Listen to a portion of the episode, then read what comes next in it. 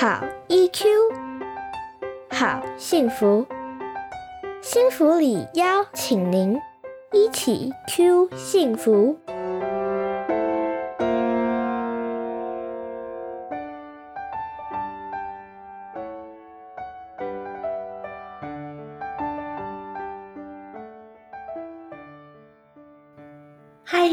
大家回到一起 Q 幸福频道，我是节目主持人骆玉芬，临床心理师。一起 Q 幸福频道是由新福里情绪教育推广协会所经营。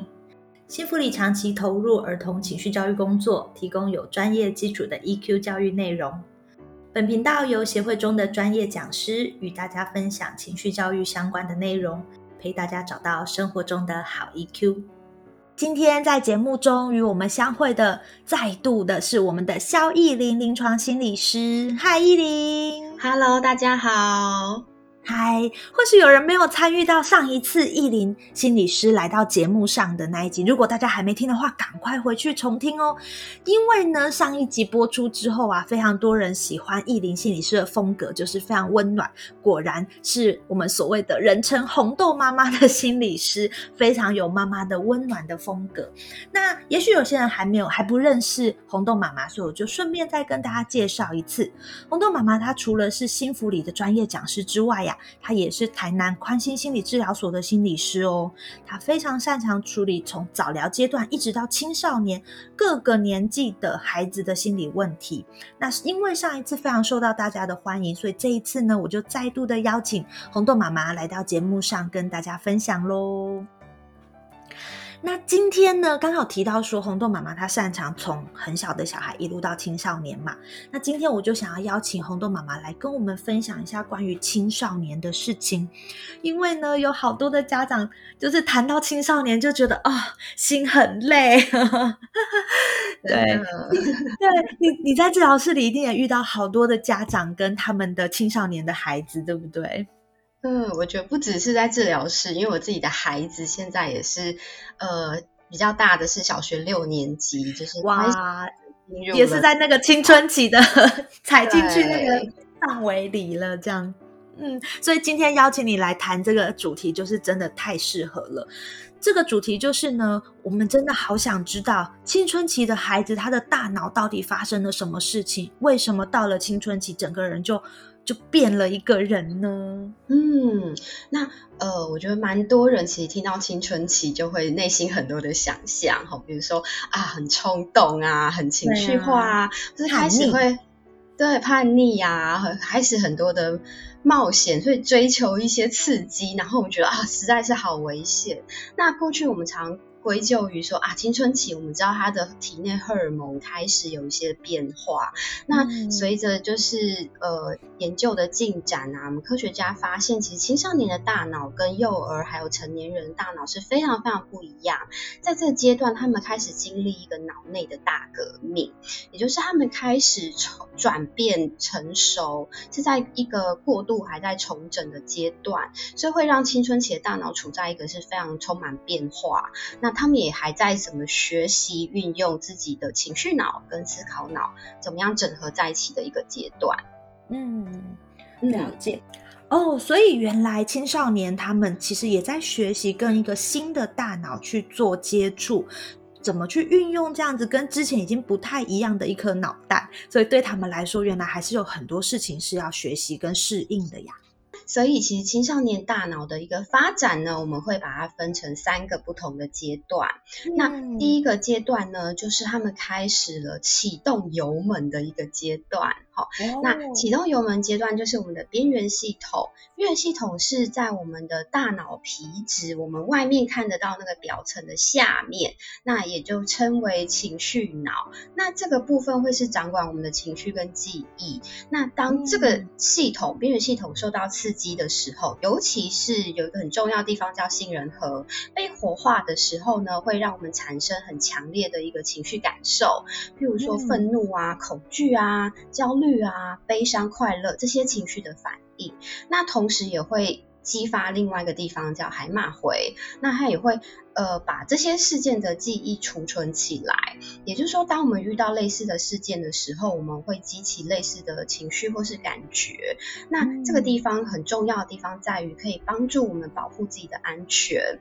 那去引导我们去产生我们的目标，或者是我们会记得过去的经验，然后去远离一些不好的威胁。嗯，那在这个阶段的特征呢？因为我们就说它开始启动油门了，对，然后杏仁核时不时就开始被活化，所以呢，青青少年的情绪就会变得比较呃起伏非常的大。那所以你会觉得它的强度。哎，也会变得比以前还来的剧烈，就会开始觉得，哎，奇怪，以前很温和的孩子，怎么开始变得情绪很不稳定？那这时候冲动控制也会比较差，所以尤其是对于同才的一些意见或是评价，变得会很敏感。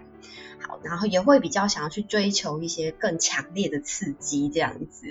了解，哇，这个譬喻就让人想到很像那个赛车场上，我不知道大家有没有去。比过那个赛车，就是像卡丁车之类的那种赛车，就是油门在吹的时候，嗯嗯，然后就准备随时好像要冲出去的这种感觉。所以这个阶段的孩子的大脑或是整个人，好像就是一直在那个随时要冲出去的状态的样子，是随时一个点就爆冲了这样。对呀，好像是一言不合就冲出去。对。那刚刚其实红豆妈妈提到一件事情，就是其实我们的大脑有分内跟外。内层跟外层，那现在这个阶段指的是这个油门在的是内层的部分，就是边缘系统。那刚刚呢，红豆妈妈提到了两个。部分，一个是杏仁核，一个是海马回，所以一个是管我们的情绪的反应，另外一个就是把我们之前经历过的相关的事件给记起来，然后让下一次这些情绪的记忆会很快的再被提起来，然后再重新的被唤醒。所以其实对青少年来说，好像这些他每一次经过的事件，还有带来的情绪，就会慢慢的写进他的大脑里面，是吗？是没错没错，所以呃，在这个阶段啦，哈，我觉得大人可以怎么给予什么样的一些教养策略？对呀，我觉得其实这个阶段的孩子反而更需要一个一个安全或是温暖支持的一个环境，因为这样子才不会让他的情绪脑就是边缘系统有事没事就开始警铃大作。那一旦开始。警铃大作的时候，情绪就开始失控了。那失控，他的理智脑就是在外层、表层皮质的地方，当然就是完全没有办法运作。对，那所以呃，我觉得我们先更了解孩子的一个大脑特性啊，为什么这个时候忽然开始变得很容易冲动？那也许我们就比较不会对他们的一些情绪反应太过于激烈，或者是把它视为哦，你就是很恶意的。一个叛逆，你就是在忤逆我这样子。OK，这是第一个。嗯嗯，这对家长来说真的是很重要的一个练习，因为很多时候家长就会觉得你这些叛逆就是冲着我来，你就是翅膀硬了，准备要抛弃我们了，准备开始要攻击我们了。我以前对你的好，对你的用心，他都不当一回事了。就很多时候家长其实是会有这些心情，造成自己的不舒服。所以有的时候有些家长会说，看到孩子那个态度，我真的很难忍得住，会忍不住觉得很想就是跟他就是。硬碰硬啊！但是刚刚就是意林心理师提醒我们一件事情，就是这其实是因为孩子的大脑在发生变化，所以他现在正在处在那种油门非常敏感，然后非常容易就爆冲的状态。所以我们反而要理解说，这是因为他的大脑也正在练习在转变，所以我们要给他一个安全的环境，尽量减少去刺激他需要爆冲出去这样的情境。是，然后我觉得第二个，所以也就是延伸约分心理师说的，很需要让彼此先练习冷静，然后在互动的时候呢，就是减少用威胁恐吓的方式。啊，这个对很多人来说很难的，就会觉得我就是要比他硬，我要把他压下去，不然那还得了，以后就无法无天了。真的，真的，但是。呃，我觉得先唯有我们自己可以冷静下来，我们才有机会进展到后面跟孩子的一个对话跟沟通讨论。那这样子的学习目的，其实也是在帮助孩子怎么去了解自己的情绪。那呃，也就是我们去透过讨论，就有机会让我们的情绪脑。可以切换到一些些练习思考脑的机会，理智脑的部分。那这样子的练习，其实对孩子，我觉得包括对大人自己，其实也是非常受益无穷。是真的，至少我们先懂了发生什么事情，我们也比较真的要冷静下来，也比较容易一点。然后知道说，现在第一个最重要的事情是让彼此先冷静下来。是是好，所以第一阶段会发现孩子很暴冲，但是不用担心，不会一直在这种暴冲的状态。那呃。大概到了十四岁左右呢，其实就会开始逐渐发展另外一个机制，叫做我们的刹车装置，就是我们很重要的前额叶。对对，前额叶重要啊！怎么刹车现在才装上去呢？其实它也不是现在才开始有啦，其实呃，这个。就是前额叶的练习是从小一直不断的累累积，不断进展，只是它真的成熟的非常非常的慢。那根据研究，大概到二十到二十五岁，我们的前额叶才会真的就是。可以比较良好成熟的运作，嗯，那这个地方很重要的地方在于是，它是负责我们的理智跟思考，那负责我们的计划啊，然后我们怎么去停一下，考虑后果，哦，怎么管理我们情绪的一个冲动性这样子。第二阶段开始啦，吼，就是我们刚刚说。青春期大脑是一个脑内大革命，那因为呃脑内的神经元在，尤其是在前额叶的部分开始有很多的变化，就会开始去除掉一些没有用的讯连接的讯息，让这些神经元传导速度在大脑变得更快、更有效率，也可以传得更远。所以在这个阶段呢，我会开始发现，哎。孩子好像比较可以讲理一些些，比较可以跟他们讨论事情。那在前期的那些夸张激烈的行为，就会开始慢慢的消失。嗯，了解。所以总算到了第二阶段，大概在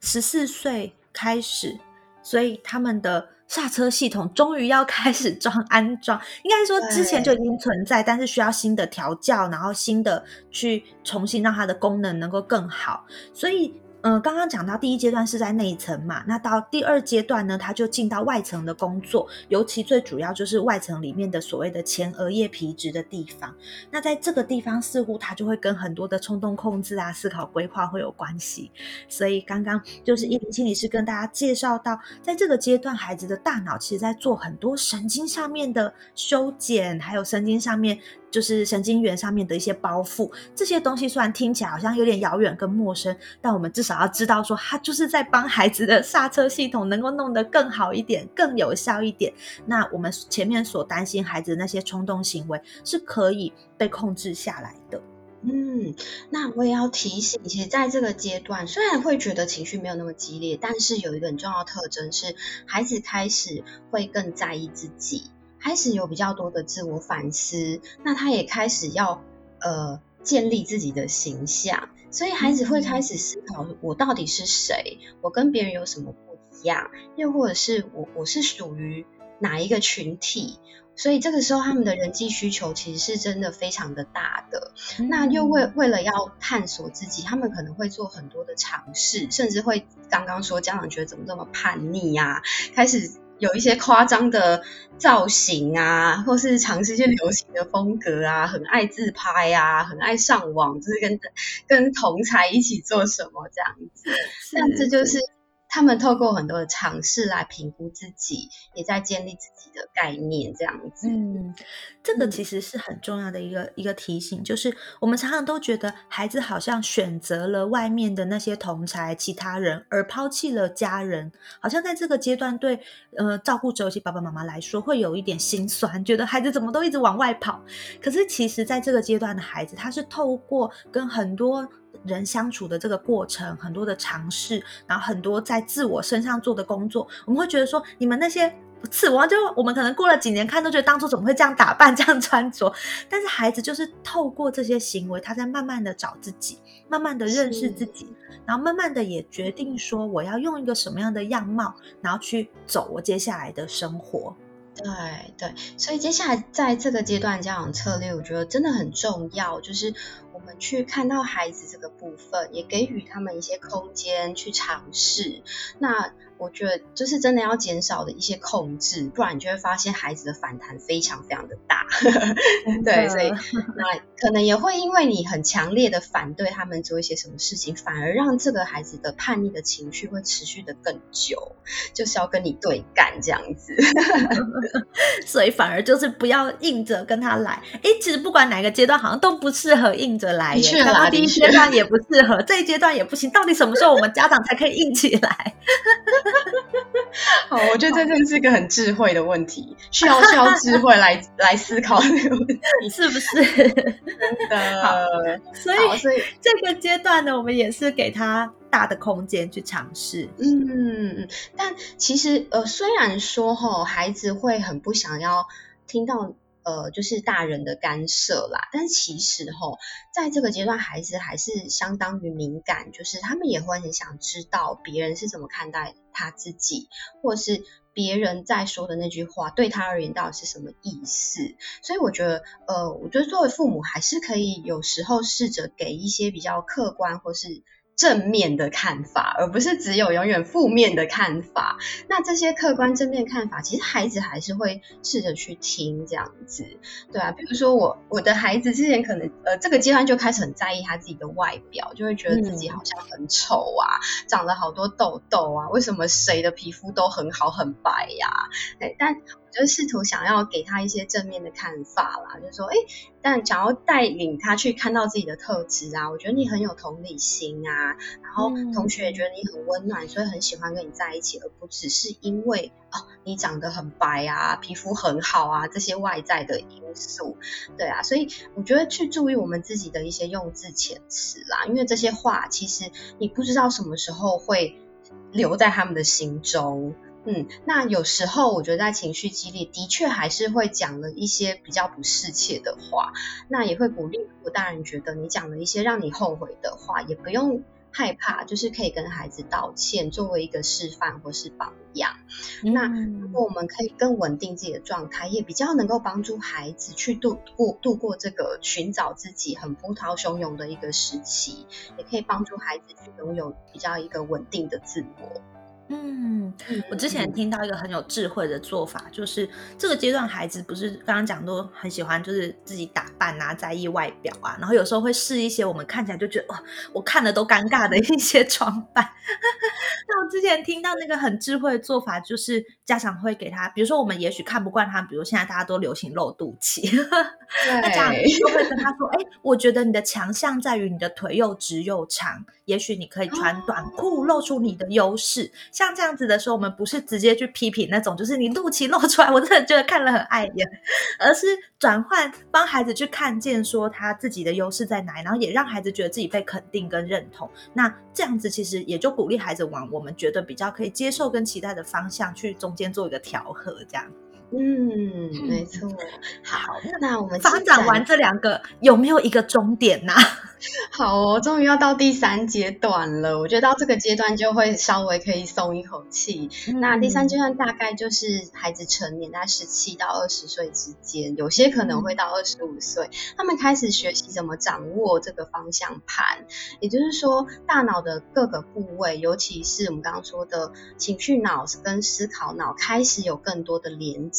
那这个连接开始变得更成熟，会让我们整颗大脑的运作可以更稳定。然后，呃，这个时候看到特征可能是你会觉得，哎，这个孩子更更可以去克制或是调节自己的冲动，然后也可以为自己的决定去思考，哎，可能带来什么样的后果，也可能比较可以抵抗一些同才的一些压力这样子。所以在这个阶段，虽然他们还没有太多的人生经验，但实际上他们已经。有成人可以很好运作的一些理性思考能力了。嗯，了解。嗯，也就是说，设备已经准备好了，接下来就是开始去做真实上路的这些经验的累积了。哦，没错，没错。所以其实刚刚提到说，大概二十到二十五岁，就是终于孩子的这些。内在大脑里面发生的事情，终于好像告一个段落。那这些该修剪的啊，该准备的，该整理的，也慢慢都长好了。然后现在可以真的开始去面对他的人生，然后做很多很多经验的累积，然后真的塑造出一个成熟的个体。所以其实前面这些波涛汹涌的过程，它其实就是孩子在。长大的历程，然后孩子在做很多很多的预备的这个过程。所以其实我们家长的角度，好像其实是陪着他去把这个东西讲完，把这个过程度过，而不是试着去改变或者试着去介入他这个发展的过程。嗯，真的真的好，所以最后呢，给家长的一个建议啦，我觉得就是在这个阶段，我们试着去理解孩子的大脑，其实就是一个很自然的发展过程。嗯，所以他们会从一开始的很暴冲啊，然后开始做很多冒险啊，追求刺激啊，疏远爸爸妈妈呀，比较是转而去找同才。那这都不是因为他们的认知或是情绪出现了一个问题，这是一个大大脑发展的自自然。结果，那也是他们就是在学习怎么样登短廊哈，怎么样个体化，就是他们要从可能是家庭的一份子，逐渐独立出来，变成我是一个什么样的人。那很需要我们家长就是一起有智慧的面对、理解、倾听。那他们也还是其实需要很多我们的陪伴，然后一起练习怎么样好好的理性讨论自己的情绪，才能帮助孩子度过这个很需要不断练习的一个过程，然后最终长出一个嗯成熟的大脑这样子。所以其实对家长来说，这个阶段真的也是很不容易，因为以前我们好像就是比孩子更懂得更多，然后我们的世界视野都比他宽广很多，所以我们可以带着孩子跑。可是当孩子真的进入了青春期之后，好像我们的位置开始必须跑在孩子身边，甚至身后，然后。陪着他一起去走，而不能够再像以前一样，好像需要孩子好好的跟在我们后面，不要走歪就好。对，所以这对家长来说，那个位置的调整、心态的调整，其实真的是非常不容易。尤其在这个自己也在调整的同时，也要再去面对孩子他自己在长大的过程所带的那些，就是很多的暴冲啊，很多的这种不客气的话语啊，还有奇奇怪怪的打扮啊等等。对，所以对家长来说，真的非常不容易。可是透过对这样的阶段更多的理解，希望可以帮助到大家，就是在走这个阶段的时候，我们也不要走得太 辛苦。嗯嗯嗯嗯，好的，今天非常谢谢，就是意林心理师来到我们的节目上。那如果大家也喜欢意林心理师的话，欢迎留言留评价，让我们知道，我们就可以敲碗再度的邀请意林心理师来上节目喽。那我们今天的节目就先到这边，拜拜，拜拜。